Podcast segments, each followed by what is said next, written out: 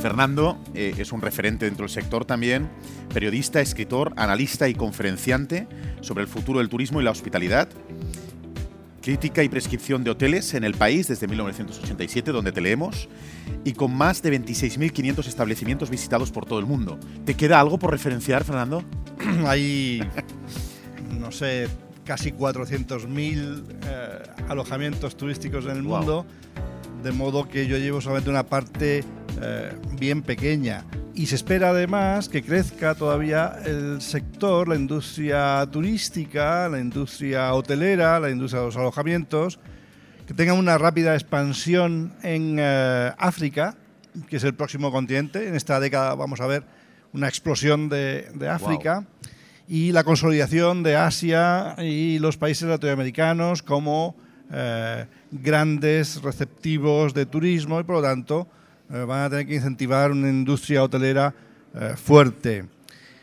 Pero realmente más que, más que lo que está por venir eh, en el tema de alojamientos de nueva planta, a mí me interesa mucho más volver a visitar todos aquellos establecimientos que ya tenía para ver cómo se adaptan, no ya como, como han evolucionado, sino cómo se adaptan a esta nueva década que va a ser eh, prodigiosa, va a ser muy eh, convulsionante y, y ver qué capacidad tienen los establecimientos turísticos que han surgido a través de las últimas décadas para aceptar los desafíos de esta doble revolución digital y global que tenemos en marcha en el planeta. Eso me parece más estimulante, porque hay unos vectores que marcan muy claramente qué es lo que va a ocurrir en los próximos años.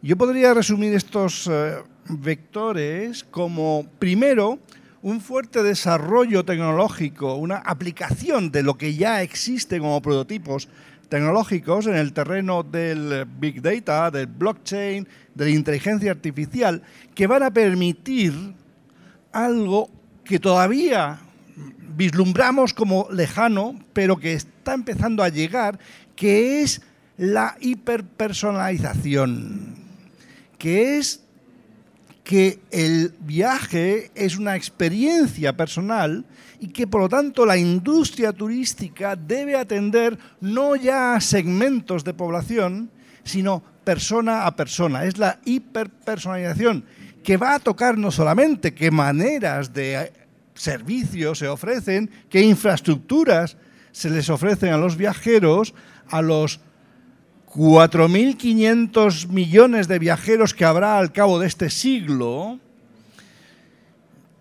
no solo eso, sino además tener la referencia exacta de quién es cada viajero, de quién se convierte en huésped y por lo tanto cuál es el precio que cada uno debe pagar por la experiencia turística. Por eso me refiero a la hiperpersonalización. No quiero decir personalización de infraestructuras y servicios como todo el mundo piensa y como hasta ahora se ha hablado, sino de un nuevo salto que es la hiperpersonalización eh, que comprende en la ecuación de infraestructuras y servicios comprende el itinerario personal de cada de los cada uno de los viajeros. Y esto significa tener instrumentos identitarios para definir cuál es la trayectoria de cada cual y cuál es el precio que debe pagar por su experiencia. Otro vector clarísimo, el segundo de estos vectores, es el de la automatización, una automatización acelerada. Y cuando se habla de humanización, esta va a ser la década de la humanización, yo estoy totalmente de acuerdo. ¿Por qué? Porque la persona no se puede humanizar si ejerce funciones robóticas. Y gran parte no nos damos cuenta, pero gran parte de nuestro trabajo diario, gran parte, uno será el 80% y otro será el 50%, pero gran parte de ese trabajo es rutinario. Es un trabajo automático. No es un trabajo humano. Es un trabajo que puede hacer cualquier máquina o sistema de inteligencia artificial. Cuando se me está hablando de llegar a un hotel, por ejemplo, y encontrarse con un muro de frente, que es el muro de la recepción, tenemos a una serie de personas ocupando un mostrador inútil, realizando trabajos inútiles. No porque las funciones sean inútiles, sino porque esas funciones serán más temprano que tarde realizadas por sistemas de inteligencia artificial.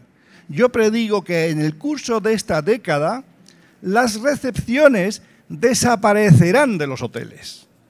Los recepcionistas desaparecerán de los hoteles. Y no me estoy equivocando cuando hoy la mayoría de los alojamientos turísticos en el mundo no tienen ya recepción, no tienen recepcionistas. El éxito de plataformas colaborativas como Airbnb se debe en gran medida a la comprensión de cómo viajan las personas y las personas no viajan para encontrarse de repente con un muro que les somete a trámites de identificación personal. El sistema ya debe reconocerles. Hay muchos hoteles que ya han empezado a hacer esta... Yo recuerdo hace unos años ya empezó el Hotel Alma con reconocimiento biométrico, en este caso de huella digital, uno llega y no pasa por recepción. Hoy, en el curso de esta década desaparecerán los mostradores de recepción. La automatización tocará todas las escalas del negocio turístico. Y por fin el último vector es el, de la multimodalidad. Me he referido antes a, a Airbnb. La multimodalidad. Cuando estamos hablando de identificar personas, de cualificar personas, de reconocer la trayectoria de las personas, tenemos que saber y por lo tanto comprender que las personas no viajamos como robots, de ahí la humanización del turismo. No viajamos como robots. Un día viajamos solos y otros acompañados. Unos días preferimos hospedarnos en un hotel con una estructura rígida eh, de edificio y otras veces queremos viajar a una, eh, alojarnos en una vivienda. Por tanto, la tercera, el tercer vector es el de la multimodalidad, el de la hibridación de, todas las formas de hospedaje, porque al final el negocio, lo digo muchas veces, el negocio turístico, el negocio eh, de los alojamientos turísticos, no es un negocio de camas. Eso pertenece al real estate, eso pertenece al negocio inmobiliario. El negocio turístico es el negocio de la experiencia. Y la experiencia es flexible, es multimodal. Por tanto, el tercer vector que va a señalar el turismo de la próxima década es el de la multimodalidad, el de la flexibilidad de la experiencia turística que comprenderá y exigirá flexibilidad de la oferta turística.